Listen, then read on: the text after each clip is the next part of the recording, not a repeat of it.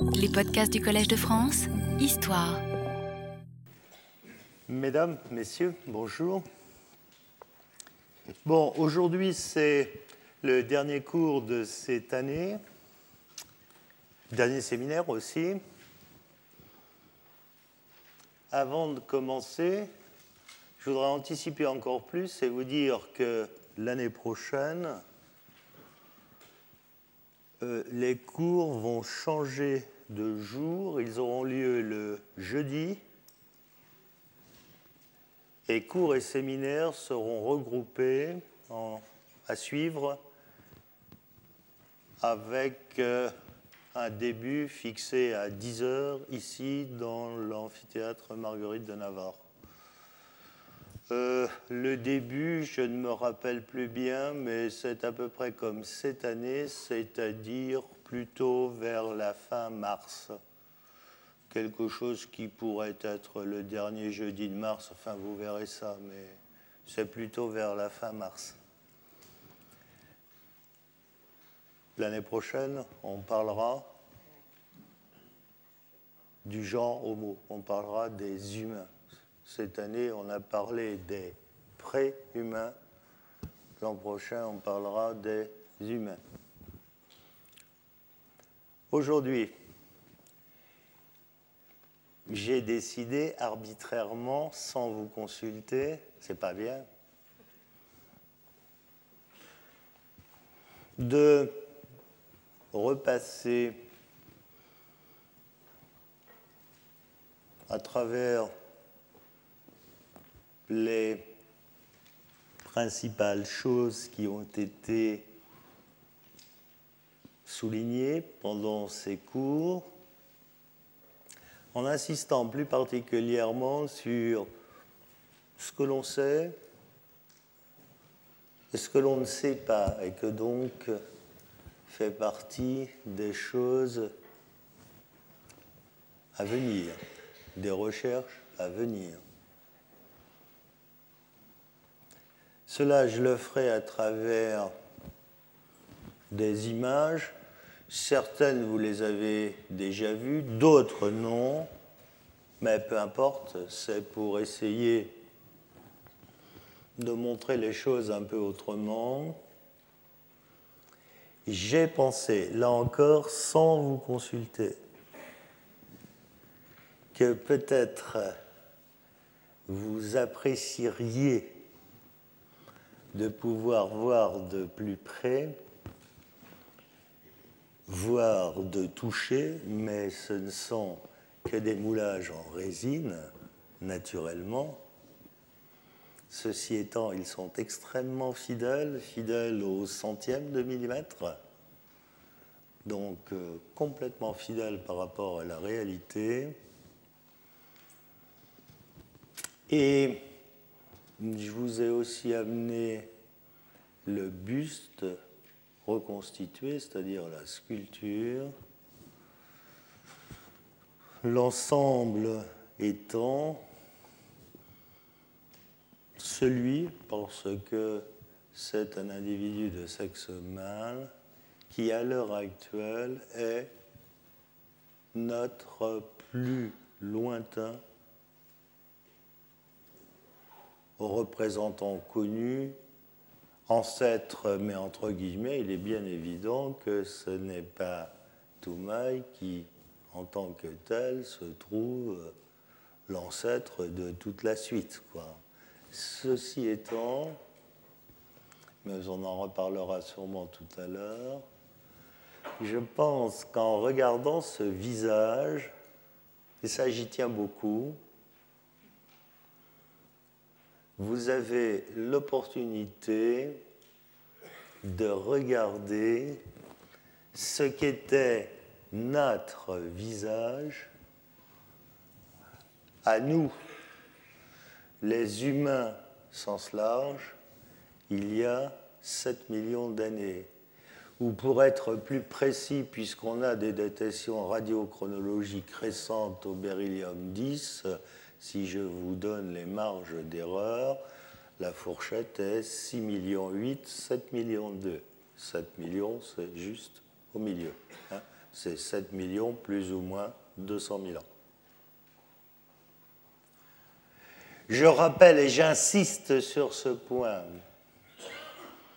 parce que 7 millions d'années à l'échelle humaine, il est difficile, sinon impossible, de se représenter ce que c'est.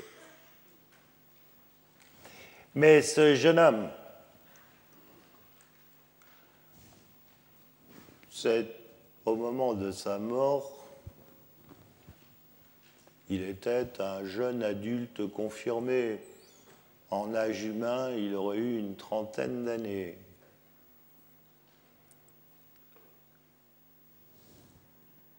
Ce jeune homme, avec ses 7 millions d'années, est éloigné de 4 millions d'années de Lucie. Et Lucie est éloignée de 3 millions d'années de nous. Alors je viens d'arrondir, Lucie c'est 3 millions 2, donc c'est 3 millions 8 de Toumaï. Mais je crois que c'est ça, et ça c'est important. Parce que là, au niveau de la recherche, on a fait un progrès absolument énorme dans le temps. Énorme. On a doublé la longueur de nos racines dans le temps, ce qui est énorme. Lucie est plus proche de nous, enfin, cette jeune fille que tout le monde connaît en tant que grand-mère de l'humanité, elle est plus proche de nous qu'elle n'est proche de lui. Ce qui est, ça, on peut le sentir. Et ça, ça peut vous faire toucher du doigt tout le chemin qu'on a parcouru dans le temps. Aujourd'hui, ça pourrait se dérouler de la manière suivante. Je vais il n'y a pas d'invité pour le séminaire. Là encore, sans vous consulter, je me suis moi-même invité. C'est pas bien, hein C'est donc plus libre. Je vais commencer à parler et à vous dire des choses. Je ne sais pas, on débordera sûrement sur le séminaire de cet après-midi. Puis après, j'espère pouvoir vous réserver un temps long de questions auxquelles j'essaierai de répondre. Bien évidemment, vous pourrez, on essaiera de faire ça avec ordre et méthode, venir voir ces spécimens je les ai amenés pour cela. Alors peut-être que il sera plus pratique à ce moment-là que je les mette en bas sur la marche, non? Devant l'estrade que là. Ce sera sûrement plus pratique. Là, c'est bien C'est mieux là Bon, d'accord. Alors pour cela, je vais vous écouter. Vous voyez, je consulte de temps en temps quand même.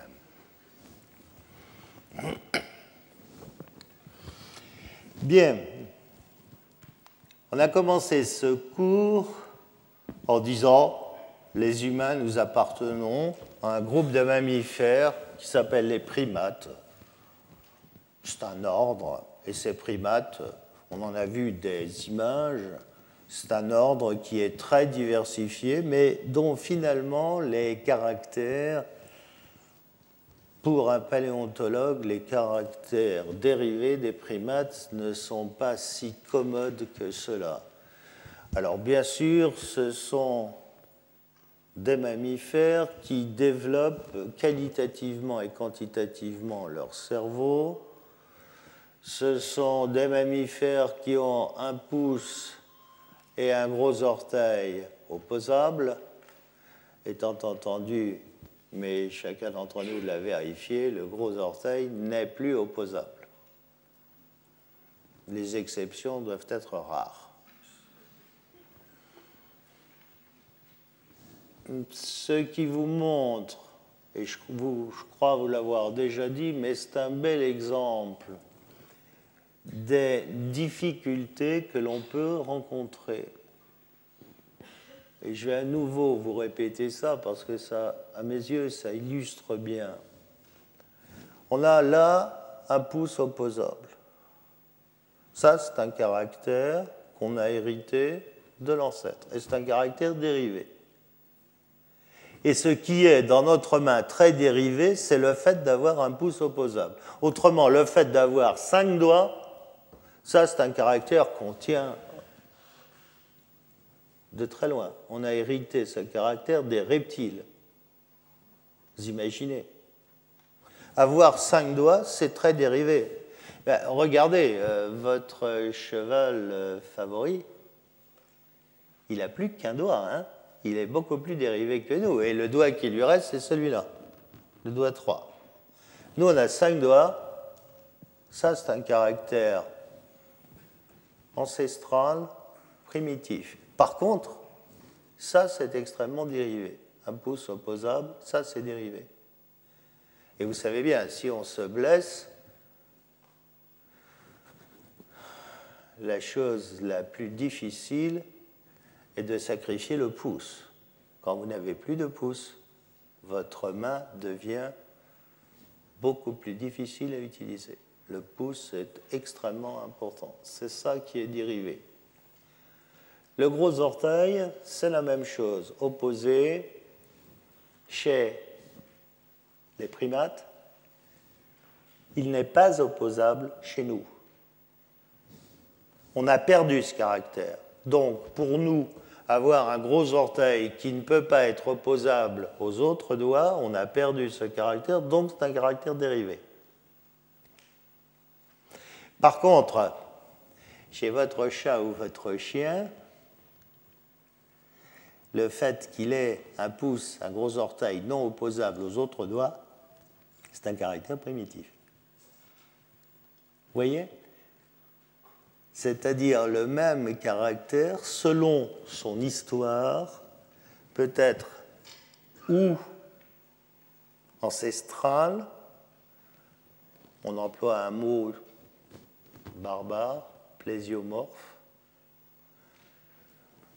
ou dérivé, on emploie un autre mot, apomorphe.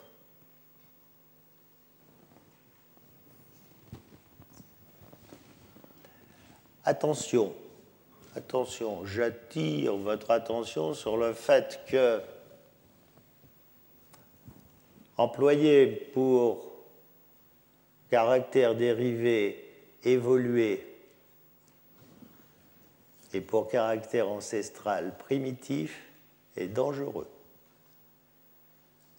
Parce que vous avez une succession, un caractère, ça évolue dans le temps et vous avez une succession dans le temps. C'est-à-dire ce qui à l'instant t est dérivé devient primitif à l'instant t plus 1. C'est pourquoi il vaut mieux dire caractère dérivé ou caractère ancestral. Par contre, dans cet ordre de mammifères,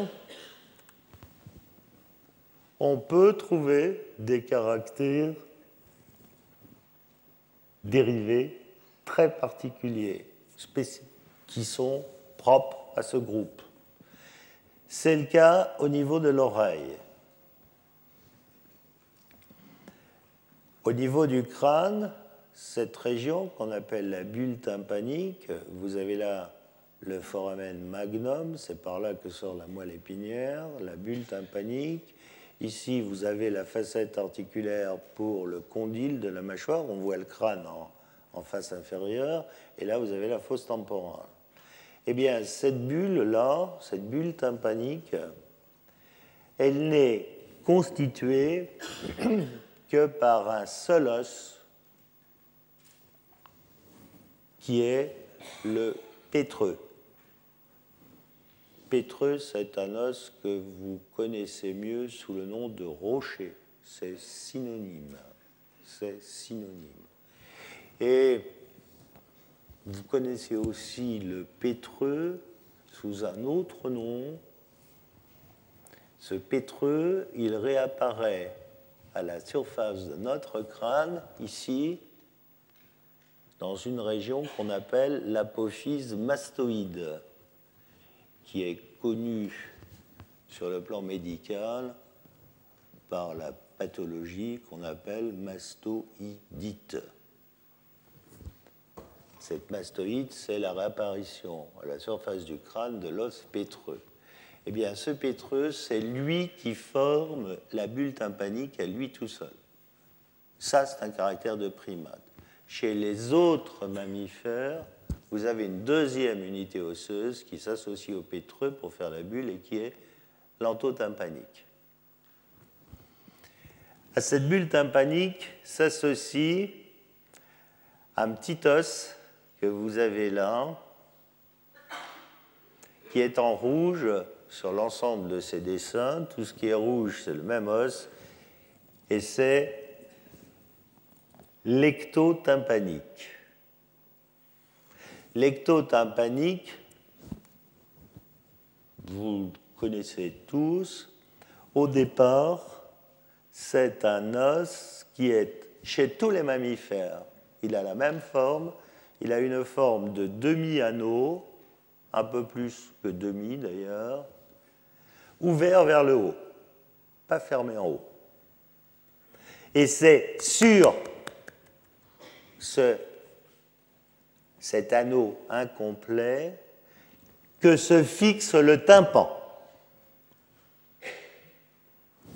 Votre tympan, mon tympan, est fixé sur l'ectotympanique.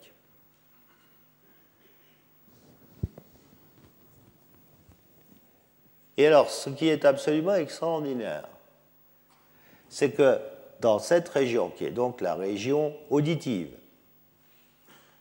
eh bien, l'emplacement et la forme de cet ectotympanique va vous permettre de reconnaître toutes les familles, toutes les familles actuelles de primates. Toutes. Regardez, voilà ces demi-anneaux, là, il est à l'intérieur de la bulle. Vous voyez, il est fixé à l'intérieur. On est chez des lémuriens. Là, il est fixé à l'entrée de la bulle. On est chez des loris, chez des lorisiformes.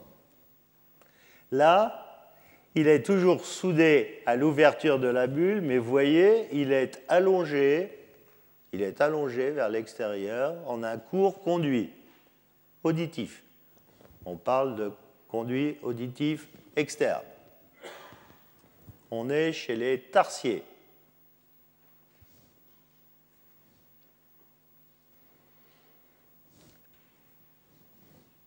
À nouveau, regardez, l'ectotympanique est soudé à l'ouverture de la bulle. Vous me direz, mais alors, c'est la même chose que précédemment, ici, chez les loris. Oui, mais regardez la bulle chez les lorisiformes, elle est très bombée, très gonflée. Ici, elle est très réduite. Pas du tout pareil. On est chez les singes du Nouveau Monde. On passe aux singes de l'Ancien Monde. Vous réduisez complètement la bulle, vous allongez énormément l'ectotympanique, et c'est la disposition anatomique des singes de l'Ancien Monde. Nous sommes les humains des singes de l'Ancien Monde, et vous voyez que on a la même disposition. Donc, ce petit os, dans cette région, vous permet de reconnaître toutes les familles de primates et vous permet de reconnaître un primate.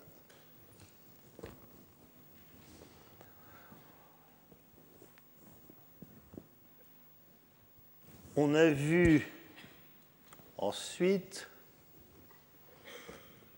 que chez ces primates, on peut globalement distinguer deux grands groupes. Le groupe des aplorini et le groupe des strepsirini.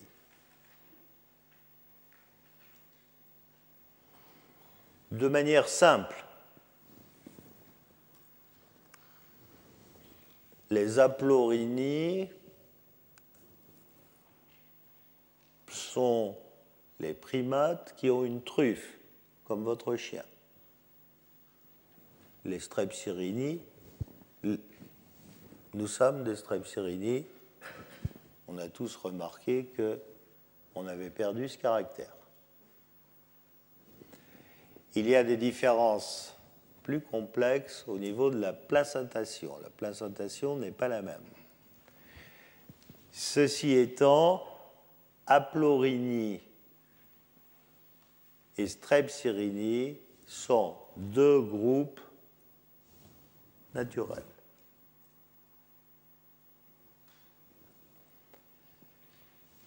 On distinguait avant, et vous trouverez ça encore dans la littérature un peu ancienne, on regroupait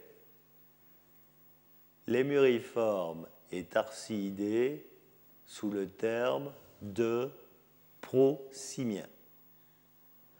Prosimiens, c'est un grade évolutif, mais ce n'est pas un taxon naturel. Un groupe naturel, c'est un groupe pour lequel vous avez l'ancêtre et tous les descendants. C'est avoir déjà dit ça, c'est la même chose au niveau de votre généalogie. Au niveau de votre famille, eh ben, votre famille, c'est l'ensemble, ancêtres, descendants. Si vous enlevez quelques descendants ou quelques ascendants, vous n'avez plus votre famille et vous n'avez plus l'ensemble du groupement. Alors, la différence, la différence entre le moment où vous faites votre généalogie et le moment où on fait de la phylogénie, phylogénie,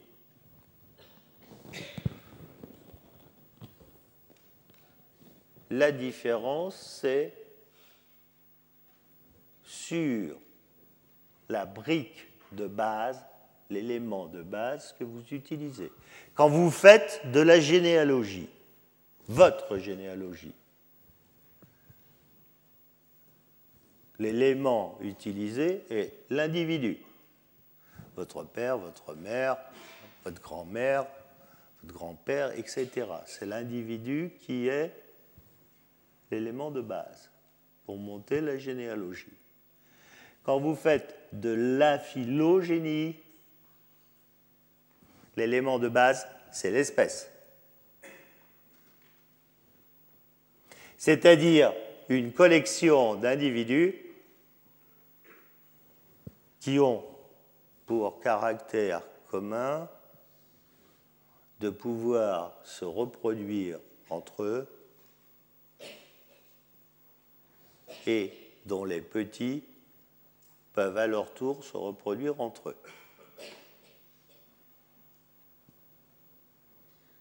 C'est-à-dire que de fait, une espèce, si vous voulez, en simplifiant, c'est une communauté de reproduction.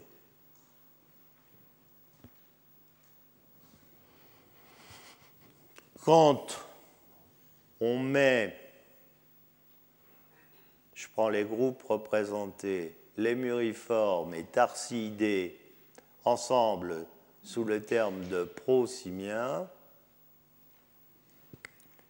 eh bien, vous voyez bien que si on a les ancêtres,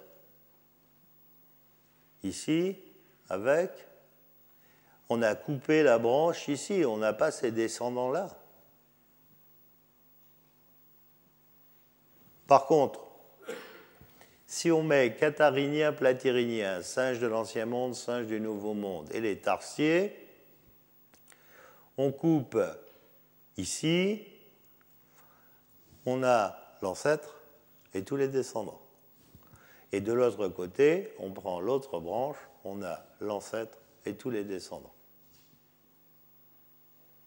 C'est le principe de la systématique.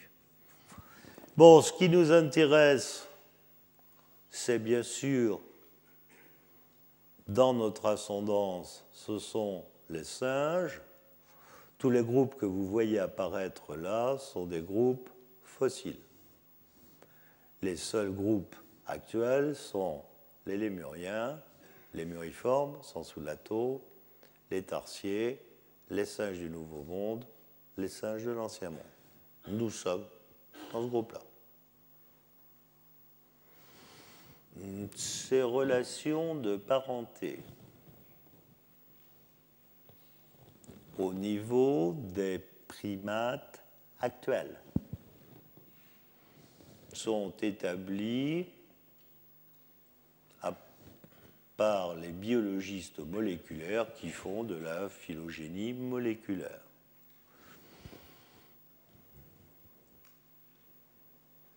À part les dates de divergence, et je vous en ai déjà parlé, où il y a des discussions, parce que ce sont les fossiles qui datent, qui permettent de dater les divergences, les rapports de parenté entre les formes actuelles sont maintenant globalement bien connus. Bien connus.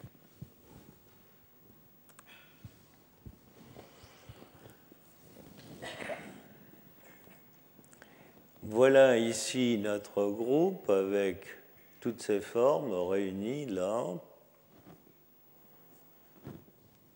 Depuis celui dont on va fêter le bicentenaire l'année prochaine, Darwin ici, jusque à des formes comme celle-ci ou comme celle-ci qui appartiennent aux strepsyriniens. Toutes ces formes de primates, vous avez pu constater qu'elles étaient extrêmement diverses et variées. Pour prendre un mot très à la mode à l'heure actuelle, c'est un groupe où il y a une grande biodiversité, très grande diversité. on se rend compte d'une chose sur le plan paléontologique. Et ce n'est pas une surprise à la lumière de ce que l'on voit à l'heure actuelle. Souvent, quand on trouve un fossile, c'est souvent quelque chose qu'on ne connaissait pas avant. Pourquoi? Parce que, justement, à certaines époques du passé, la biodiversité a été aussi très grande. Plus grande sûrement à certains moments qu'elle n'est à l'heure actuelle. Parce qu'à l'heure actuelle, vous avez une forte intervention de l'homme en tant que tel sur la biodiversité de ce groupe. Regardez, les grands singes sont menacés, par exemple. Et donc, euh, il m'arrive de lire parfois des choses un peu surprenantes. C'est un peu une image d'épinal, même beaucoup, que de dire Ah oui, les paléontologues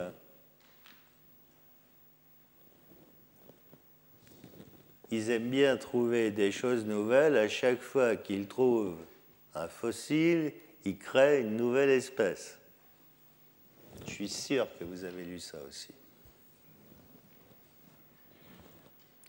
Alors, c'est vrai, mais c'est vrai parce que la biodiversité est grande et que l'on connaît peu. On connaît peu. Et ça va durer sûrement encore un certain temps parce qu'il y a beaucoup, beaucoup à découvrir.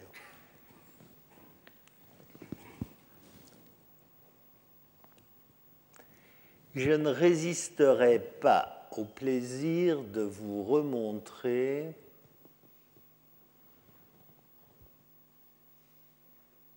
bonobo et sa bonobette.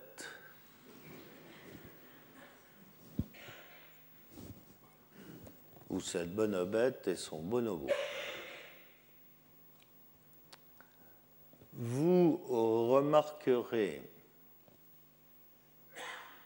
que le gros orteil au pied, regardez sur ici, sur la femelle, regardez, le gros orteil a la même disposition que notre pouce à la main, complètement opposable.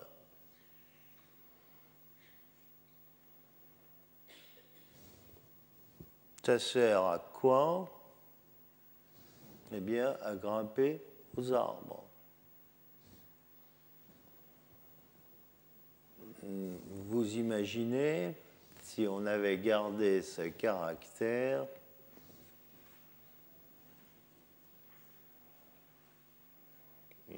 Certains secteurs de l'activité, je pense notamment aux bottiers, et plus particulièrement même, si je peux me permettre de préciser, aux bottiers italiens qui ont l'habitude de faire des chaussures relativement fines, il aurait fallu faire des aménagements, prévoir des aménagements.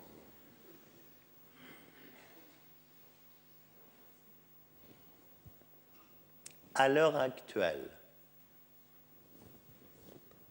à l'instant T, on n'a pas la preuve définitive et formelle, on n'a pas cette preuve pour le moment. Même si c'est écrit, on n'a pas. Que ce gros orteil, on connaisse des cas où il est opposable chez des représentants de préhumains. Ça a été écrit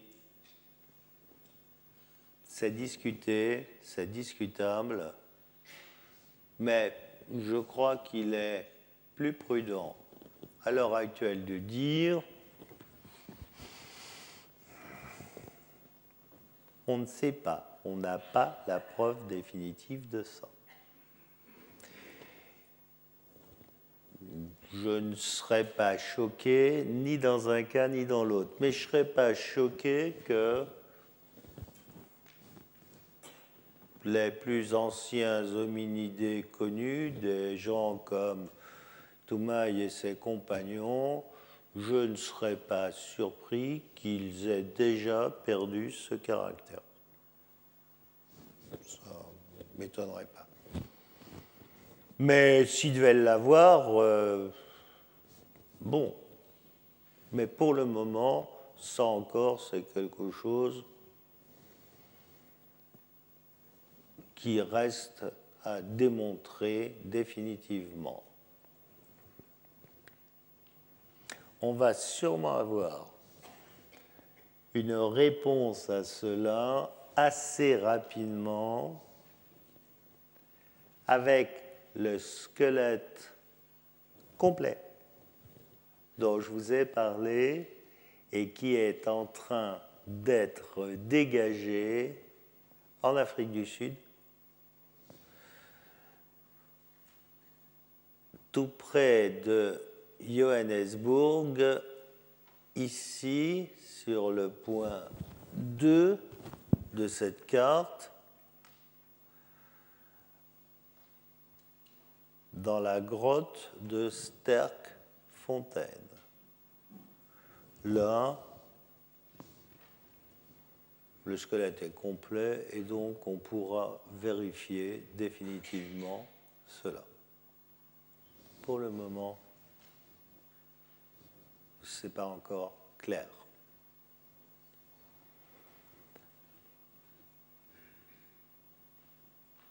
En ce qui concerne toujours ces bonobos, sur cette image, vous voyez très bien, très très bien, la disposition des mains, comment ce bonobo ou cette bonobette tiennent leurs doigts, comme ceci.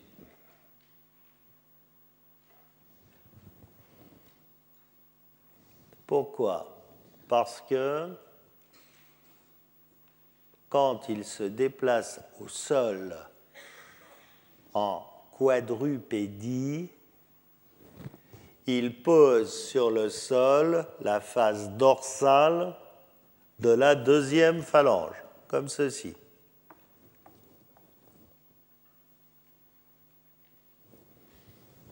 Il n'y a pas de mot français pour cela. En anglais, c'est le knuckle walking. Le knuckle walking est pratiqué par tous les chimpanzés connus. Le knuckle walking est pratiqué par les gorilles.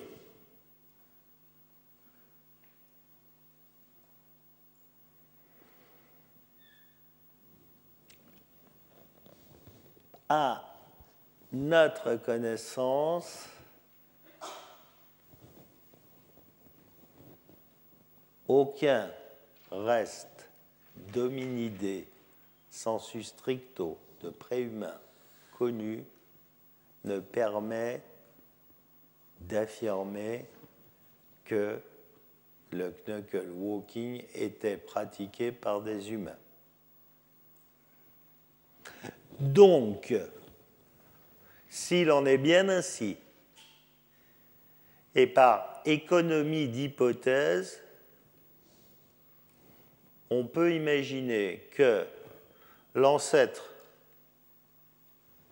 aux gorilles, chimpanzés et humains pratiquait ce knuckle walking. Ce caractère a été gardé par les gorilles, puis à la dichotomie d'après, ce caractère a été gardé par les chimpanzés, mais il a sûrement été perdu par les humains. Voilà pour le moment l'hypothèse la plus économique, mais l'hypothèse la plus économique n'est pas obligatoirement l'hypothèse la plus vraie. Là encore, c'est ouvert. Enfin, on ne peut pas parler de paléontologie humaine, d'hominidés anciens, sans y associer un, l'Afrique du Sud, cet endroit ici qui est marqué 1, qui est la carrière de Tang, la carrière de Tang, la voilà ici, carrière de calcaire. On exploitait le calcaire pour faire de la pierre à chaud. Et c'est là que, en 1925, 1924 exactement, publié en 1925, a été découvert l'enfant de est, qui est devenu le premier fossile décrit en tant que Australopithecus africanus par Raymond Dart. Ce n'était pas, et je vous l'ai dit, en 1925, une découverte attendue. C'était une découverte inattendue. Et comme toutes les découvertes inattendues,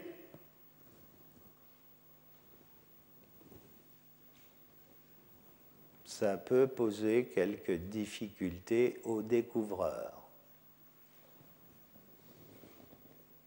Quand la communauté n'est pas prête à recevoir l'information. Dart a dû se battre pendant 25 ans.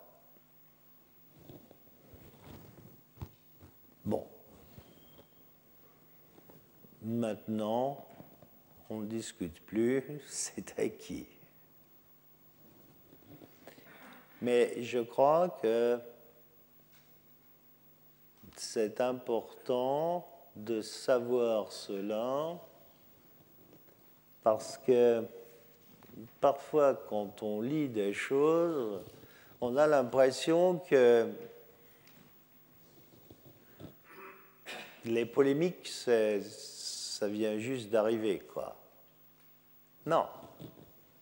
Ce sont des choses qui existent depuis très longtemps. Et c'est sûr qu'en science, si vous faites une découverte attendue, ça crée moins de perturbations que si vous faites une découverte inattendue. Mais si vous voulez, dans la science, dans d'autres activités, vous avez des périodes de stase, et puis de petits progrès, et puis une découverte inattendue, c'est saltatoire. Vous faites un, saut. Et alors là, comme tous nous sommes relativement conservateurs, on n'aime pas trop le changement, euh, ben, ça crée des problèmes. Cette pièce-là est pieusement conservée à l'université de Johannesburg en Afrique du Sud. Et celui qui détient les clés du coffre-fort, c'est cet homme-là, que vous avez peut-être vu ici à Paris, qui est Philippe Valentine Tobias, qui est professeur à l'université de Witwatersrand à Joburg et qui a été l'élève de Raymond Dart. Il a été l'élève de Dart. Et Tobias reste un des derniers grands anciens de la paléoanthropologie.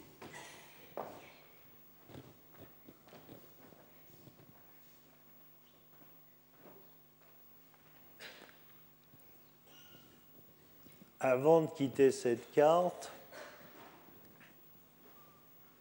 les découvertes 1925 commencent ici.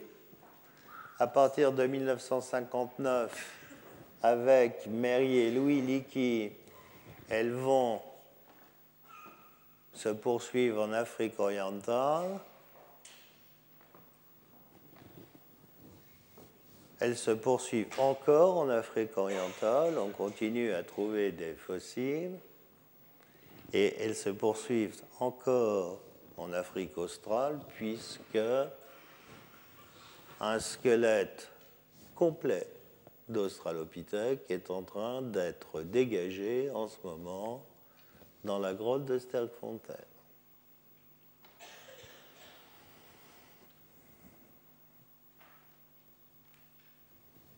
Ce qui veut dire que c'est un travail de très longue haleine. Vous vous rendez compte, 1925, nous sommes en 2008, ça fait beaucoup de temps.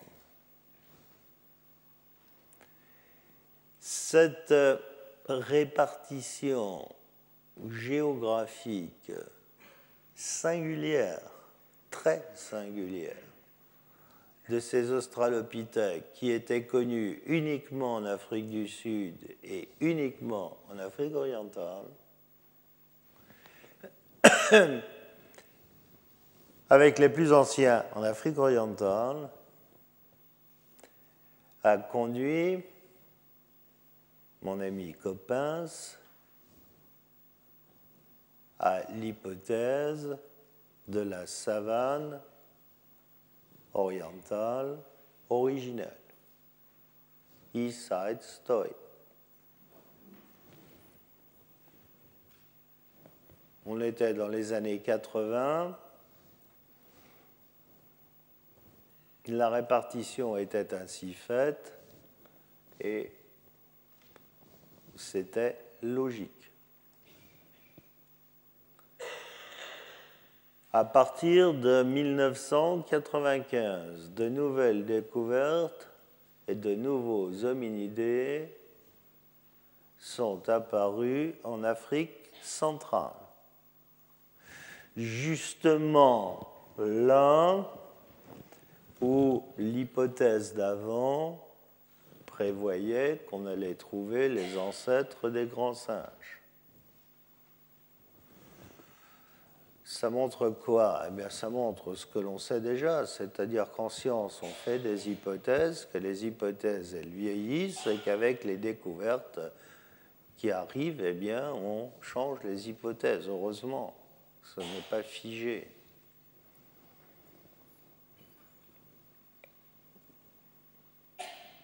Il est clair qu'en trouvant des hominidés ici, on a complètement agrandi le territoire possible des hominidés anciens. Je vous l'ai déjà dit et je pense que cet ensemble-là, au moins, au moins tout cet ensemble-là, qui regroupe Tchad, Soudan, Égypte, Libye, est sûrement un territoire, un vaste territoire, qui a joué un rôle qui, à l'heure actuelle, est encore complètement méconnu dans notre histoire. À partir de là, et j'insiste, si d'un côté je vous dis, voilà tout un ensemble qui a sûrement joué un rôle dans notre histoire, mais on sait peu de choses. Imaginez, enfin, vous voyez, il y a un point au Tchad, euh, maintenant il y, en a, il y en a trois ou quatre, c'est rien. Alors on va essayer d'en planter d'autres euh, en Égypte, on va essayer d'en planter d'autres en Libye. On, va essayer peut-être euh, d'en planter d'autres au Soudan si on arrive, mais ce n'est pas évident. Il reste là beaucoup à faire. Alors je peux me tromper, mais je ne vois pas, vraiment pas, au nom de quoi des hominidés anciens trouvés ici seraient restés isolés et auraient respecté les frontières tchadiennes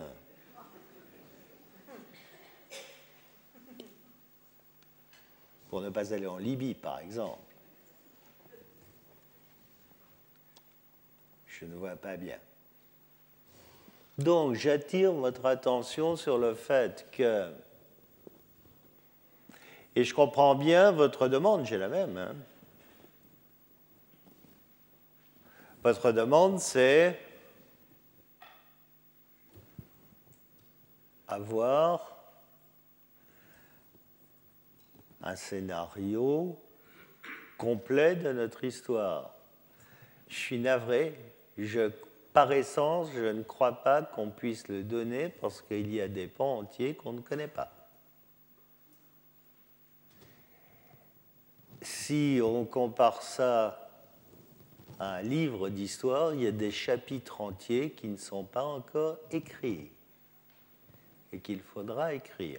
Alors attendez, attendez, je ne suis pas en train de vous dire qu'on ne sait rien.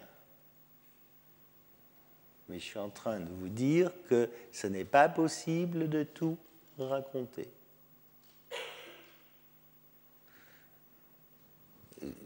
On n'a pas beaucoup de certitudes, mais celle-là, c'en est une. On est sûr qu'on est loin de tout savoir. Ce qui est formidable parce que il y a encore beaucoup, beaucoup à faire. Et, vous imaginez, enfin, euh, écoutez, vous vous rendez compte, ce territoire, c'est énorme. Le bassin tchadien, c'est 2,5 millions et demi de kilomètres carrés. Le bassin tchadien.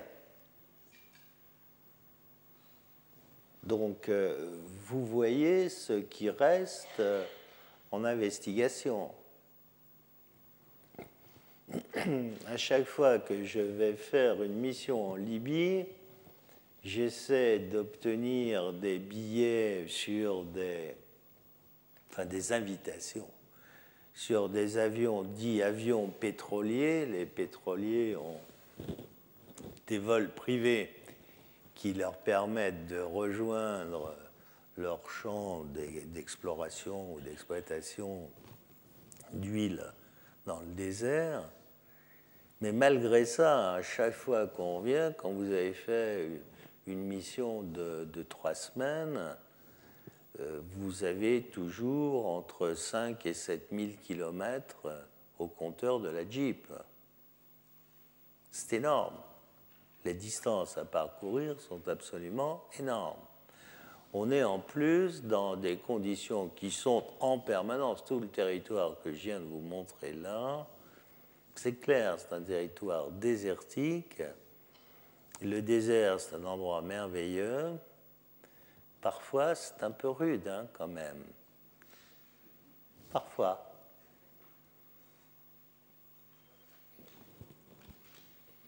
Donc, euh, il y a vraiment, mais vraiment encore beaucoup, beaucoup à faire.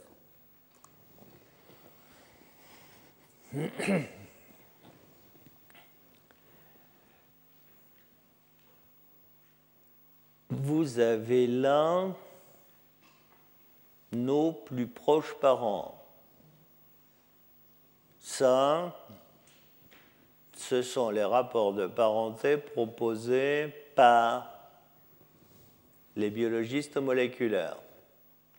Alors bien sûr, à chaque fois ici sur les périodes de divergence, on discute. On peut prendre un exemple à l'heure actuelle, les biologistes, les phylogénistes moléculaires, leur dernière publication dit 6 millions et 300 000 ans ici, divergence chimpanzé hominidé. Toumaï est un hominidé, il a 7 millions, ça veut dire que cette divergence elle est plus vieille que 6 millions 3.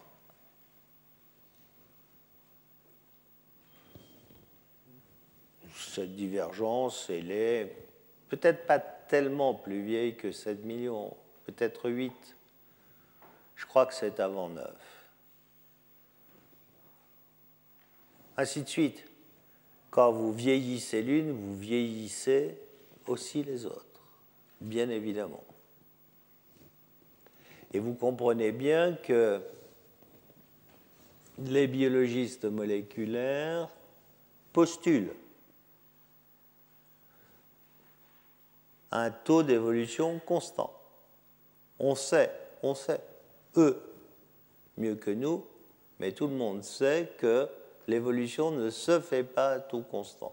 Vous avez des périodes d'accélération, vous avez des périodes de stase. Alors quand vous avez affaire à des grandes échelles de temps, ça se compense.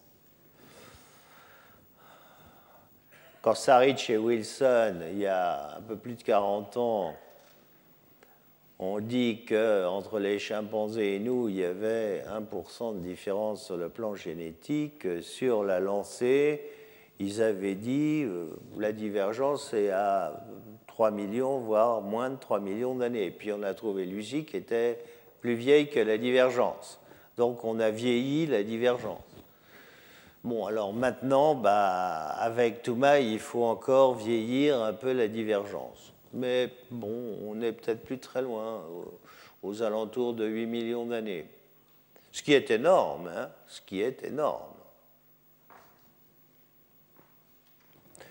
Euh, de l'autre côté, là en face, vous avez l'ensemble ou la plus grosse partie ou les principaux taxons, espèces, dominidés décrits à ce jour.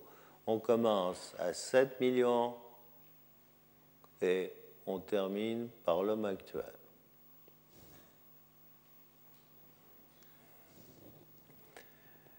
Euh, vous voyez que je me suis bien gardé de mettre des liens entre tous ces taxons, ce que vous auriez souhaité.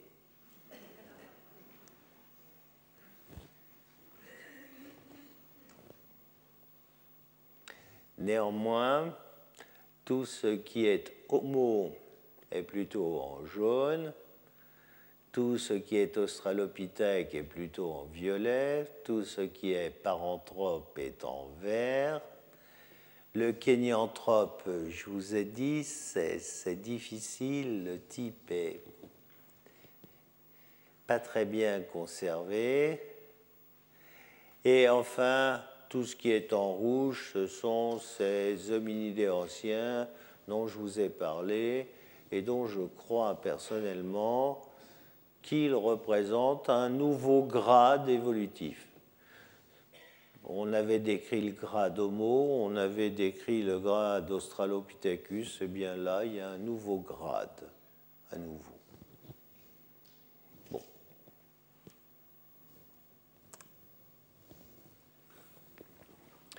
Voilà la même chose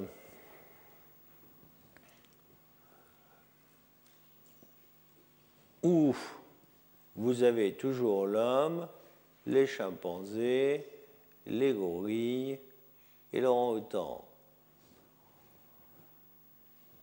Là, c'est la même chose. Alors, il y a eu pendant un moment une discussion.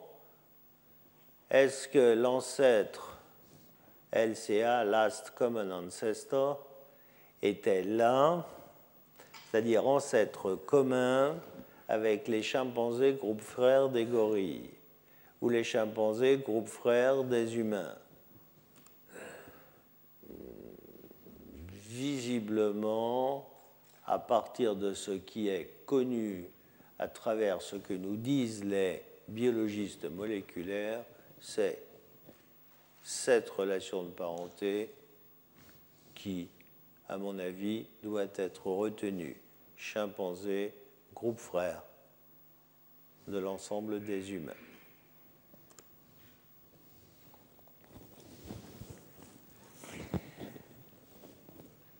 Orang-outan, gorille, pardon, j'ai oublié les gibbons, gibbons, siamans, orang-outan, gorille, chimpanzés et humains forment ce que l'on appelle les hominoïdes.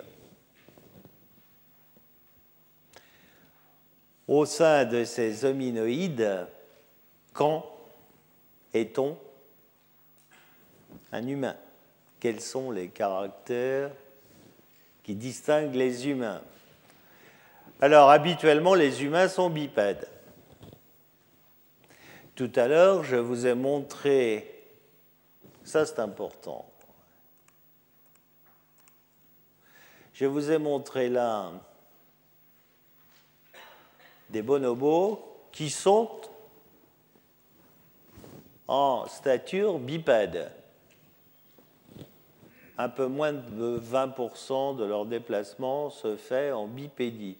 Mais leur squelette n'a pas du tout, du tout, du tout une anatomie de bipède. Leur squelette une anatomie de quadrupède la bipédie n'est pas leur mode de déplacement. Ils peuvent se déplacer, mais ce ne sont pas des bipèdes, ce sont des quadrupèdes. C'est important.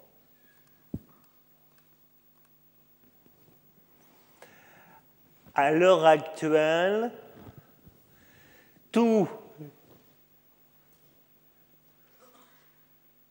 toutes les espèces qui ont été rapportées à l'ensemble du groupe humain ou préhumain, toutes sont bipèdes.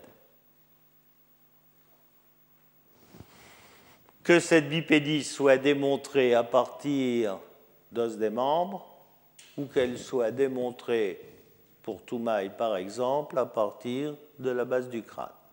Toumaï a une base de crâne de bipède. Il semblerait donc que la bipédie est un caractère dérivé d'hominidé. Attendez, attendez, que l'on soit bien d'accord, on ne connaît pas tous les hominidés à l'heure actuelle. À mon sens, on va encore en trouver quelques-uns qui sont un peu plus anciens que Toumaï. Comment voulez-vous que je vous dise aujourd'hui que ceux qu'on n'a pas trouvés, je suis sûr qu'ils sont bipèdes Moi, je ne sais pas.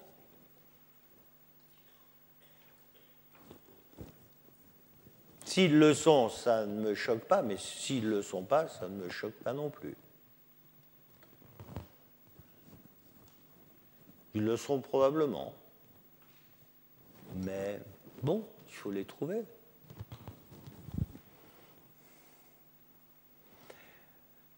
Autre caractère, canine et incisive, on en a parlé, sont petites.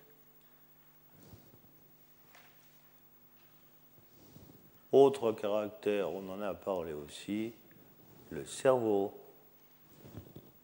est relativement grand par rapport à la taille. Ceci reste quand même relatif. Parce que ce jeune homme-là, sa capacité cérébrale, c'est 360-380 cm3. Ah oui, c'est pas beaucoup. Si on regarde dans la nature actuelle, ça, ça rentre dans le domaine de variation des chimpanzés. Ah ouais. Bah, attendez, c'est rassurant, il y a 7 millions d'années. Hein. Puis je pense qu'il y a une autre chose. Mais ça, je crois aussi vous l'avoir dit le problème de la quantité, c'est une chose, le problème de la qualité, c'est-à-dire des connexions, en est une autre. C'est exactement le même problème qu'avec ces jouets-là. Il y a 25 ans, pour avoir un ordinateur aussi puissant que celui-là, non, il faut que je dise plus, il y a 40 ans, pour avoir un ordinateur aussi puissant que celui-là, la salle là était trop petite, quoi. Hein. ah oui, les premiers étaient euh, gigantesques. Donc il y a un problème de connexion. Et je vous rappelle quand même que chez l'Homo sapiens actuel, les variations sont énormes, hein, énormes, de 1000 à 2000 cm3. Et il y a des 1000 célèbres et des 2000 célèbres. Je veux dire que les 1000 ne sont pas forcément stupides. Quoi, hein.